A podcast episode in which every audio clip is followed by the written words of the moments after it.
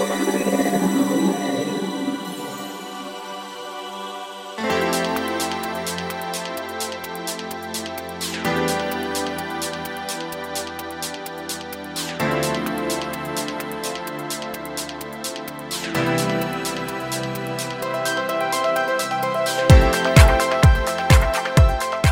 にちはゆきです。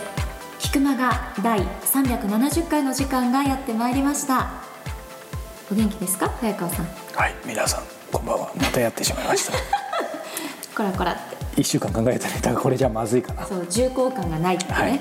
あそうか。い。きなり15がなかったか逆に。ない。そう。じゃあもう一周ちょっとチャンスをください。そうですね。はい。いやーもう今ちょうどここ撮ってる場所も蚊取り線香のねそうですね。そう香りが、はい。香りに包まれながらやってますけれども夏だなってところいいですね。僕蚊取り線香に大好きなんですよね。落ち着く。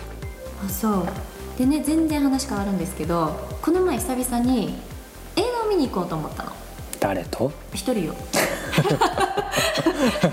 ラッとね、はい。はいそれで映画館ではどんな映画やってるのかなと思ったら私がこう3本の指に入るぐらい好きな小説が映画化されてたんですよ。え？うん。それでちょっと前の話なんだけど、はでねそこでちょっとショックだったのよその時はい。でそこで早川さんに伺いたいんですけど早川さんこう本とかではい。好きなものって映像化したもの見たい？あまあ逆もまたありきだけどね。ーいや基本的にはイエスでもノーでもないんだけど、うん。ほら知らないものをとりあえずこう後から映画化されたものとかを映画から先に見ちゃったとかはありだけど例えばあでもねけ、うん、多分同じだと思う。あの、見ちゃうんだけど結局両方見るんだけどあのがっかりすることもあるだろうなっていうだからやめようかなと思いつつも見ちゃう。あお答えになってるか分かりませんが。ーなんかそういうのやっぱ多いじゃないですか。ベストセラーが映画化される、映像化されたりとかって。やっぱりね本を読んじゃうと、うん。ちょっと映像はね、うん。否定してるつもりないんだけど、うん。見たくないんだよね。これ P 入れますが。うん。あ全然いいですよ。何でしょうか？イニシエーションラブっていう。あああれ小説なの？元は。れめちゃくちゃ面白いですよ。あそう小説。半端なく面白い、へえ、うん、だから逆にだからこそ映像化しちゃったらこの面白さ伝わるのかなって乾くるみさんのなんだけどね。そうなんだ。そう。そうなのそうなの。えでその映像は見たの？見てない。あじゃあ別に、えー、とちゃんと評価はゆきちゃん下さないとそうだから映画でも見ようかなって思った時にそのポスターが出ててちょっとそこで私の中ではああって思って家路に着きました。まあでもかなり多いよね両方やるっていうのは。ね。だからその作品がどうかわかんないけどこの番組はスポンサーもいないし、うん。こうざっくばにいろいろできるかもしれないけどやっぱりこうどうしてもさ、うん。ほら小説がすごく人気出たらやっぱりこう商業的にさいろんな人が動いてやるっていうのが、ね、それがええ映画になったりドラマになったり、今漫画をさ実写版とかにしたりしてるじゃないですか、ね。うん。だからそれの賛否両論あるじゃない、ね。まあ、なんかそれぞれね捉え方によってあれなんですけど、ちょっとショックだったなっていう、これこれだけで30分ぐらい話しそうだけど俺さでもこれ俺の感覚というか、ほら主観だから、はい。でもさやっぱり両方いいのもあるよね。そうね。俺は、ん最近読んでる東野圭吾さんが好きで「手紙」っていううん。犯罪加害者の家族の話焦点を当てたんだけど、えー、とそれ小説先読んでるんだけど、映画も、えー玉山哲司あと、えー山田孝之、うん。あと沢尻エリカ、うんうんうんまあ、号泣号泣号泣。ただほら人によってはやっぱりみんなイメージがあるからそれを見てもやっぱり映画良くないと思う人もいるのかもしれない俺は良かったね。そのストーリーの展開が分かってても十分楽しめたってことだよね。そうね。ただやっぱり小説というかさ先に原作読んでからそれを何が変えた要は二次編過去だよね、うんうんそういうもんはやっぱ刺さんないかもしれないな。これ話つきませんが皆さんはどうでしょうかそう。そんなことをちょっとうん気になってしまった、はい。そんな7月の第3週のオープニングでございました、皆さん本編も引き続きお付き合いください。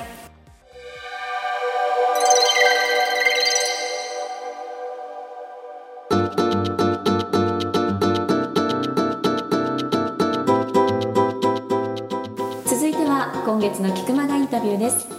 今月は脚本家でいらっしゃい。で大丈夫ですか？ゆきさん。今月は鈴木聡さんにお話を伺っております。今週で第3回になりましたけれども。はい。あのー毎度毎度思うんですけど特に今回の鈴木さんそうなんですけど、やっぱり皆さんトップランナーで超多忙な方じゃないですか。ね。だからね本当何回も言うんだけどこれ何回何百人何千人インタビューしても毎回緊張するのよゆきちゃんも多分分かってくれると思うけど、うん。でほらこの方忙しい中みたいな感じで。そう。でもすごいなんかインタビューの時は多分きっと楽しんでくださってたと思うんだけど、はい。だその後ほら俺としてはこう正直インタビュアーだからこうただのファンだか分かんないんだけどさこういろいろ聞きたくなるじゃん。うん。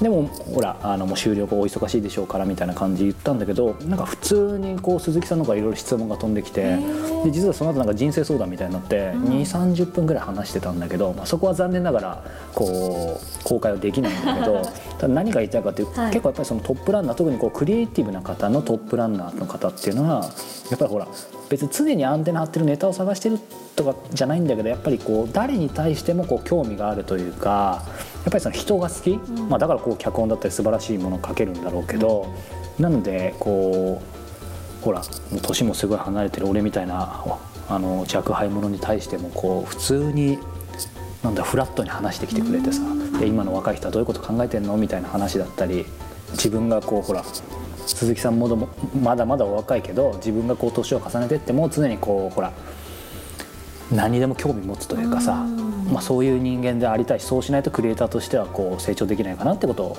感じさせられました。さあそんな鈴木聡さんとのインタビュー第3回お楽しみください。なんか今お話伺うと、そういう意味ではそのはっきりしててその加工で広告作ってる時はまあ今おっしゃったようにそれに邁進して、でラッパ屋のはラッパ屋のでこうんう邁進してシンプルだったと思うんですけど、あのやはり僕そこで今聞きたいなと思ったのが鈴木さん当然その、えー、と舞台だけじゃなくて、まあ、テレビとか、まあ、朝の連ドラ NHK の僕もあの飛鳥とか見させてもらいましたけど当然テレビってイメージではやっぱり視聴率、まあ、まあ経済とイコールかもしれないですけど要はそこと、えークリエイティブ両方なんかこう例えば連ドラもそうですけどなんか求められるのか分かんないですけど要はその狭間でこうなんか苦しんだりとか戦いっていうのはななかったのかなとか。テレビドラマの前に割とその商業演劇っていうか、うんラッパ屋ではなくてその有名な俳優さんが出て入場料も1万円ぐらいの芝居の仕事をもう割と30代の前半から始めてたんですよ。うんそれでうん。その時はもう結構あのお題が与えられてたり、やっぱりその俳優さんが見せ場を作るっていうこともその要求されるはい。ここともやってたんですよね。うん。それでそういうまさにちょっと職人的なそのなんてことが要求されるんですよね。うん。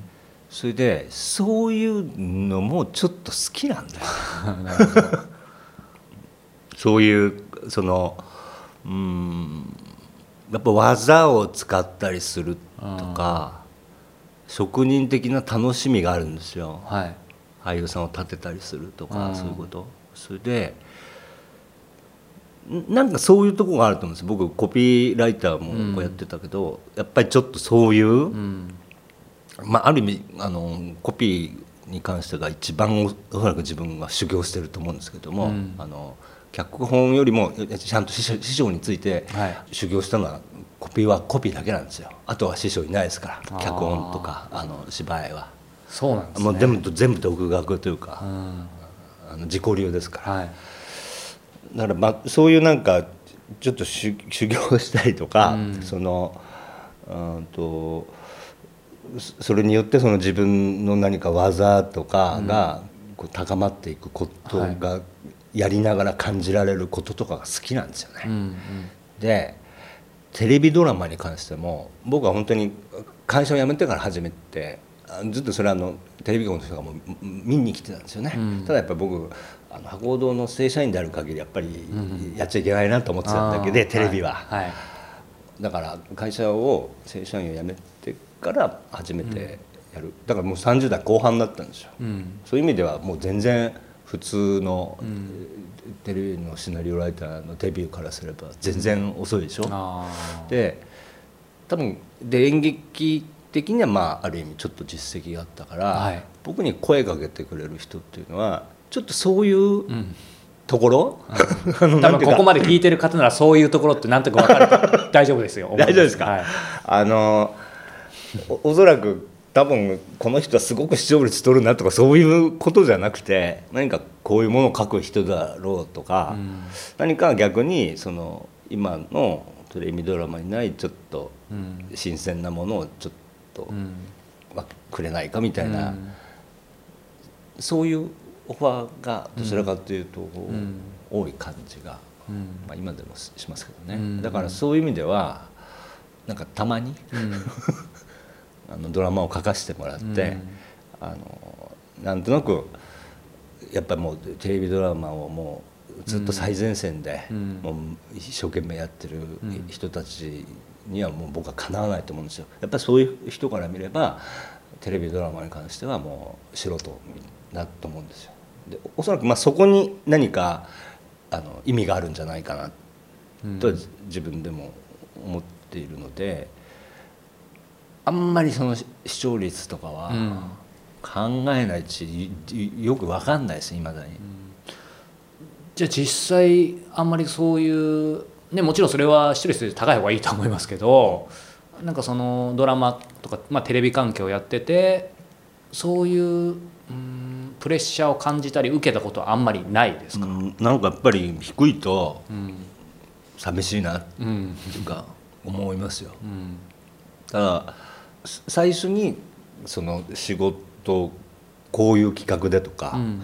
あのプロデューサーディレクターと話しながら、はい。その辺でプロデューサーディレクターはそういうことをすごい散々気にしながら、うん。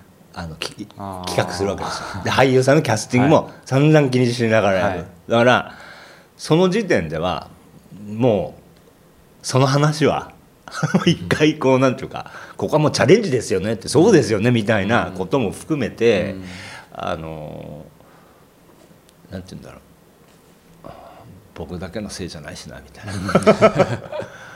要するにあるあの決して一人の作業じゃないんですよね、うんうん。特にテレビドラマとか本当にプロデューサー、ディレクターとちょっと一緒に作っていく感じが、あの芝居の台本一人で書く時よりはあの強いですね、そういううん。共同作業的な意味合いが、まあ広告もそうですけど、ええ。まあ、そういう意味でどうですかね。こう鈴木さんの中でこうしお芝居のそういう脚本書くのとテレビドラマのとかそのテレビとか関係の何かを書くっていうのはうんやっぱりこうお芝居が特に特別って感じなんですか、まあ、優劣ではないと思うんですけど、自由度は高いと思います。うんうんうん、でも両方やっぱり好きだし楽しいっていう感じですか？違う種類の楽しさのような気がしますね。違う種類。そうですね。まあでもここまでお話伺ってるとまあ違いますよね。うん、もうななんかお客さんが期待するものが違うように思います、それでやっぱりお客さんが見るコンディションが違うと思います。やっぱりテレビドラマは、はあのすごく生活の中でうん。お客さんが見る、何かをしながら。まあ、朝の連ドラなんてまさにそうですね。飯食べながら、うん。まあ、ご飯の支度をしながら もしかすると画面を見ないで、ええ。セリフだけで、ええ。声音声だけでっていうこともあったりして、はい。でそれも常にお客さんの生活の中うん。でやる、だからよよそ見してるお客さんをちょっと振り向かせなきゃいけないところもあるし、うん。当然視聴率を気にして、そのチャンネルを変えないようにうん。引き止める工夫もいる、うん。そそういう書き方やそういうストーリー展開が必要なんですよね。はい。ところが演劇の場合はお客さんもお金払っても席に座ってる、そこから違いますね、ええ。もうよ多少退屈してもこの人帰らないです。うん。だからそうすると話の仕方もはい。最初ちょっとわけわかんなくても、まあ、ある意味いいところがあるんですよ。うん。だから最初からこの話この話ですよっていうんじゃなくて何の話だろう何の話だろうっていうあのストーリーの話し方が許されるんですよ。あーなるほど。つまりそれが許されるっていうことはある意味どんな書き方でも許されるんですよ。うんうんうん。ところがテレビの場合は最初見たらもうこのお客さん話さないように書くことが要求される。そうですね、はい。全く違いますね。違うと思います。だそうするともう話のあり方自体とか、え取り扱うドラマがもう違ってくる、うんうんやっぱり20%の視聴率取るんだったら2000万人のお客さんが興味を持つことじゃないといけないです、はい、でも芝居なんて、まあ僕の芝居なんか数百人のお客さん、うん。しかもおそらくテレビドラマでは飽き足らなくなった人。何か変わったものを見たい人。うんうんが来るわけですよね、うんはい。うん。そうするともう違うと。随分と違うすごいよくわかりました。でもこうやっぱりこう博報堂にいて、まあ、そういう、まあ、テレビに近い部分で、いや博報堂のそのやっぱり仕事っていうか、その広告ははい。やっぱりもうテレビドラマよりもっとそうですよね。あもうもう見るつもりないわけお客さんに見せるんですよね。どちらかというと見たくない下手した。らテレビドラマまだそうですね。つけてこれを見ようっていうお客さんがたくさんいると思うんですけどコマーシャルの場合は 誰も見ようと思ってないんですよ。そこにいきなりピュッとくる。はい。でそそれにやっぱり関心を持ってもらうっていうああのものなんですよね。あ全然違いますね。まだこれも違います。面白いですね、そうか。あのまあその中でやはりこう鈴木さんにはやっぱりこのララッパ屋、えーのことで聞きたいんですけど今ねここにこう第41回公演ポンコツ大学探検部とありますけどということは当然第41回ということでそうですね。今までそういう意味ではじゃあこの現時代よ41作この公演としてやったのはうんラッパ屋さんとして、で次戦で構わないので鈴木さんの中でこう、まあ、最高傑作というか それを一つ挙げるとしたら、まあ、そのエピソードも含めてこう聞きたいんですけどどれも可愛い子供だと思うんですけど。最高傑作とは言わないかどうかはわからないですけどもそのやっぱりまあちょうどあのラ僕やラッパーがなんかその評価され始めた頃、はい。非常に若い時ですよね。うん。30歳ぐらいの時にうんと「ショーは終わった」っていうはい。芝居があったんですよ。うんそれでこの時僕が考えていたことは何かその何かすごくこう人の何か幸せの捉え方みたいなものとか、うん。生活の在り方とか暮らし方が何か変わっていくなっていうことをすごく実感していたんですよ。ちょうど昭和終わったっていうのはあのし昭和が終わっはい。でで昭和なんだよ引っ掛ね昭和なんだよ 昭和という昭和という章が終わったっていう、まあこういうタイトルなんですよ、はい。ちょうどその年で。あそれで高校生の女の子とその家族があの、うん。まあ、主人公なんですけども、はい。要するに高校生の女の子はそのお母さんたちが、うん。お父さんやお母さんが体験した、はい。その昭和のいろんな出来事ね。戦争も含めて、うん。学生運動も含めてあのそういうそのドラマをうん私は持っていないのではないかっていう女の子なんですよ。ーはい。それであのこの子がみんなに呼びかけてその、あの家族がドラマを語るテレビ番組に出演して、優勝してアフリカ旅行に行くって話なんだけど、うん。その中でねあの歌を歌う場面があるんだけどこれあの、えっとカルメンの「タンタンタタンタン」っていうメロディーに乗せて歌うんですけどね、コンビニエンスとビデオショップと月に一度の愛があれば生きて行けるかもしれないいけないかもしれないその答えはあなたが決めることだっていう歌詞を載せたんですよ。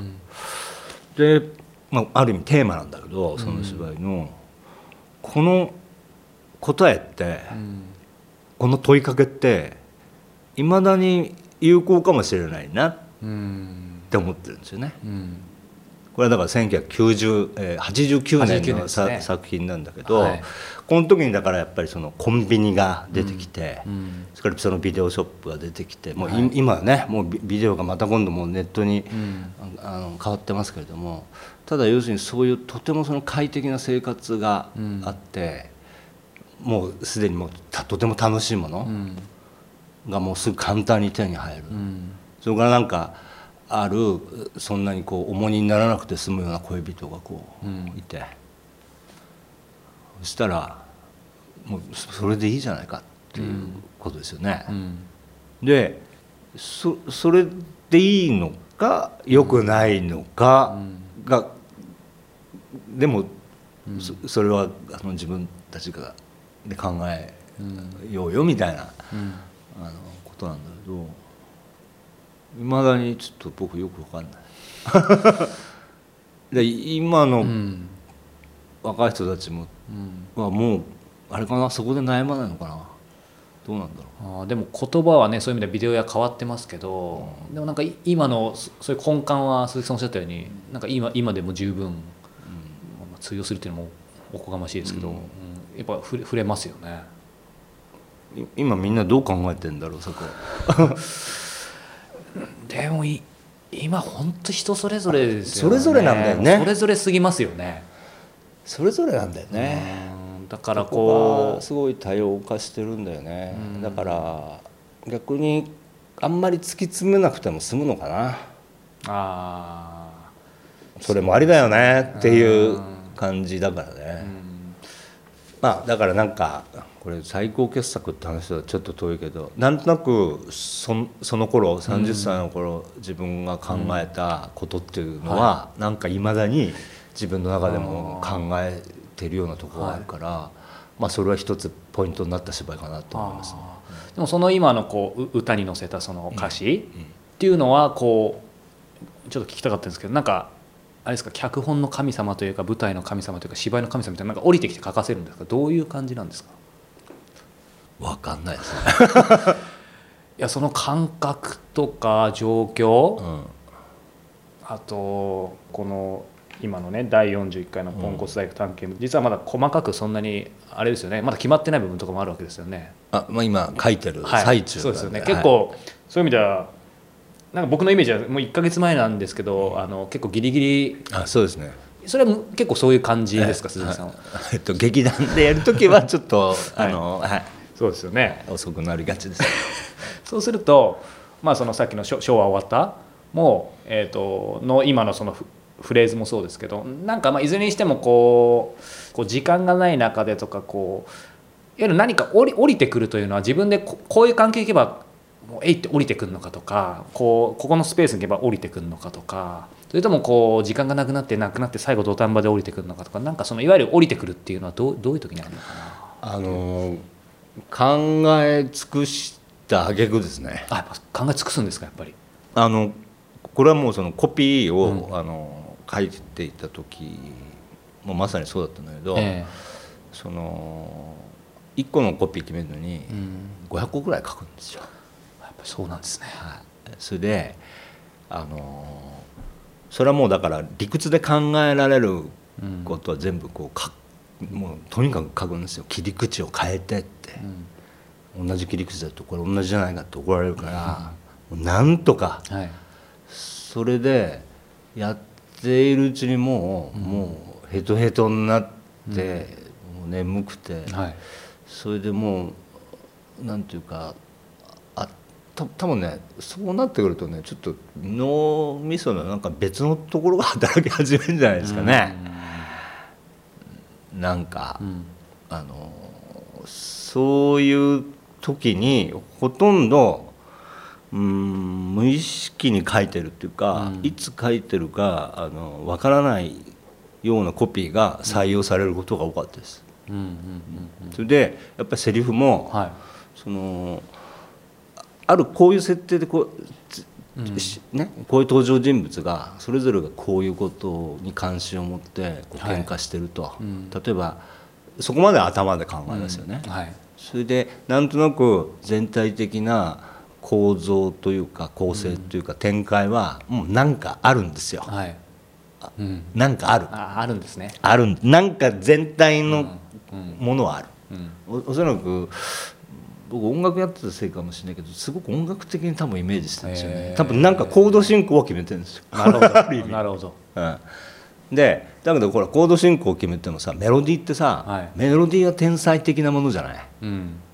コード進行は割とうん。こう、なんていうの？一生懸命勉強してさ、はいはい。ちょっとセンスがあればできるんだけどさ、やっぱりそのメキャッチーなメロディーってイエスタデーのメロディーってど,、うどうしますか？あんなもの。あんなものがプッと出るっていう。そうですね。出ないですよ出ないでしょ？うん。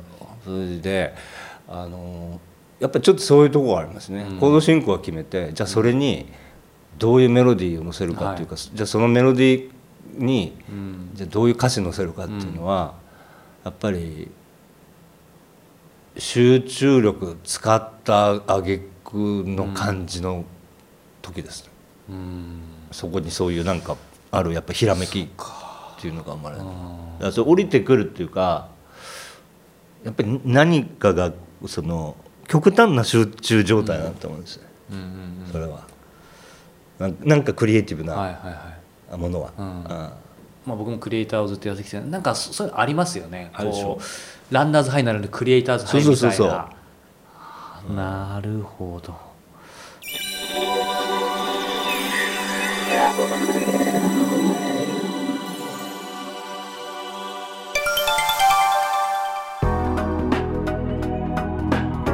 今月の良いこと良いものタッタタタって違う？それはねそそれは Q&A の？聞いてみてください皆さん、はい、ゆきさん実はですねオンエアを一回も聞いたことがないのでですね 聞いたことあります菊間がのことをね愛してないんですよ。てってってって。わかんない。はい。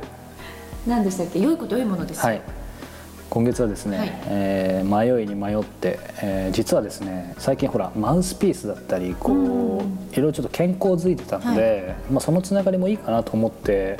まあ、いろいろ考えたんですけどちょっとマニアックすぎるなと思って たまにはこうど真ん中でいこうかなと思って本をですね紹介しようと思って。ね。ただし僕結構ビジネス書は紹介してますけどそれ以外あんまり紹介したことないので今日はですね手のひらの迷路。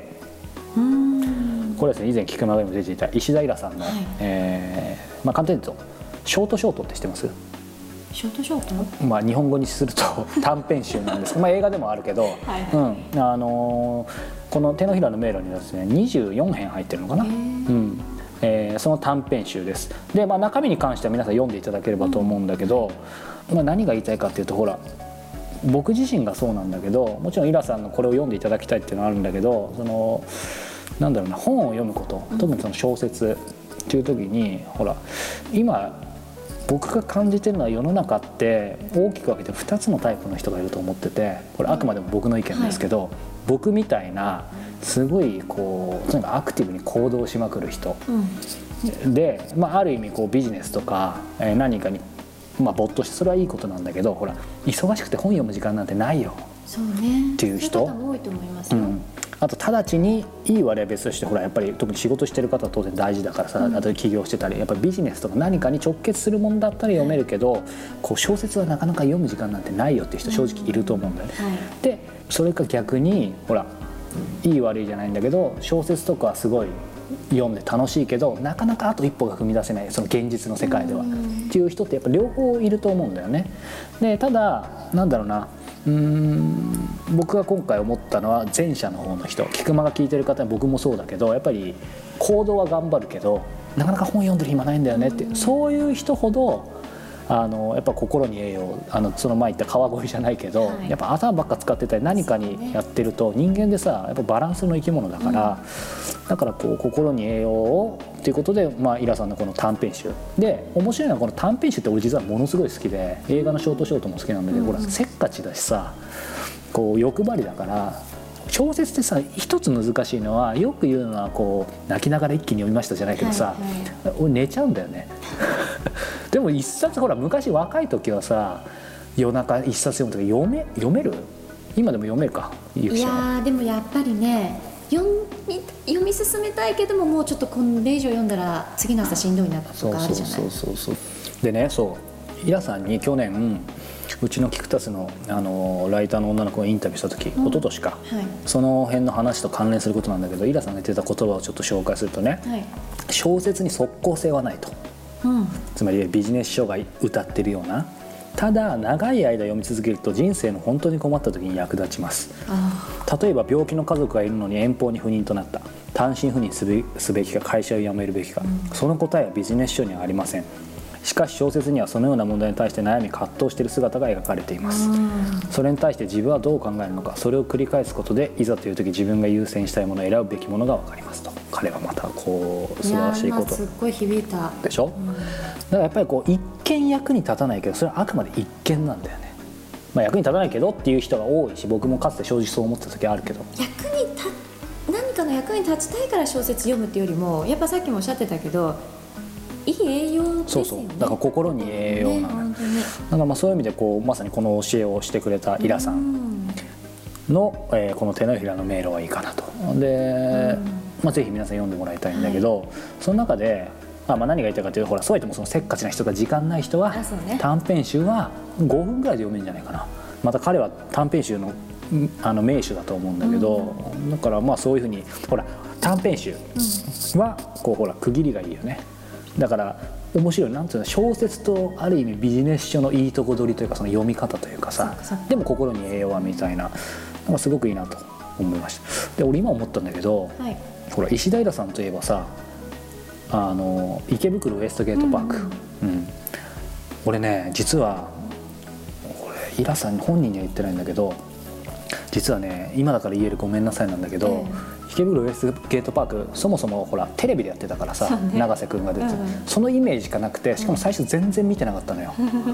でなんだよこのなんか池袋のこうみんなチャラチャラしたやつが集まってるみたいな、うん。うん今考えたら結構すごいメンバーなんだよね。そうよ。妻夫木君とかも出てたりとか、いろんな人出てるんだけどこうとにかく見てなくて、でも仕事でライター時代にイラさんにインタビューすることになって、うん。でそこから原作読んだのよ。はそしたらめちゃくちゃ面白くていでその後にでもゆきちゃんがこうさっき冒頭で言ったように でもな映像はちょっとなと思ったら、映像めちゃくちゃ面白くて、いやだからまあ両方面白いもんもあるよねね。っていうことを、まあ、知りつつの。はい。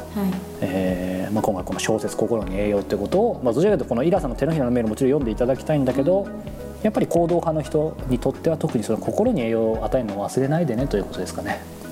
ということで今月と良いこと良いもののコーナーでした。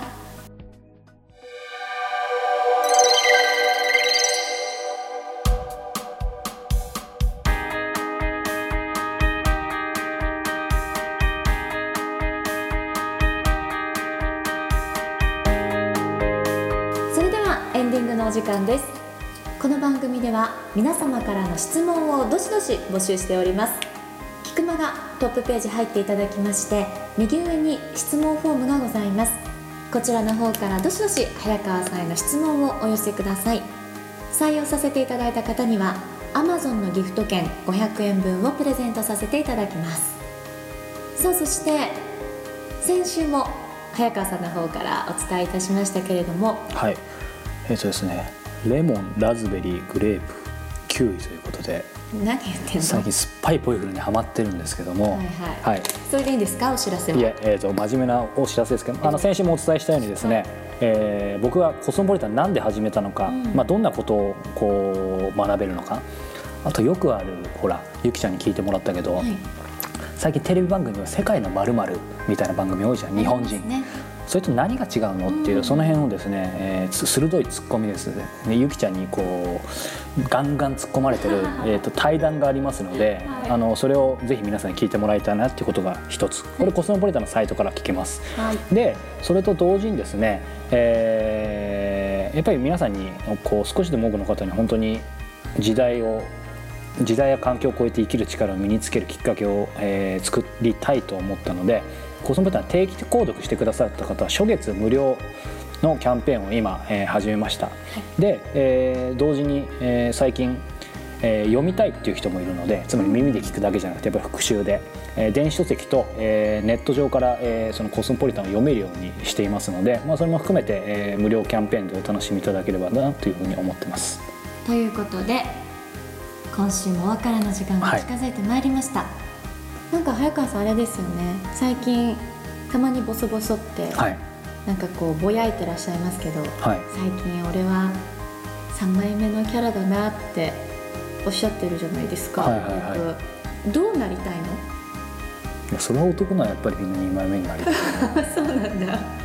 3枚目になってきちゃったなってことはとある時までは2枚目で言ってたんでしょ？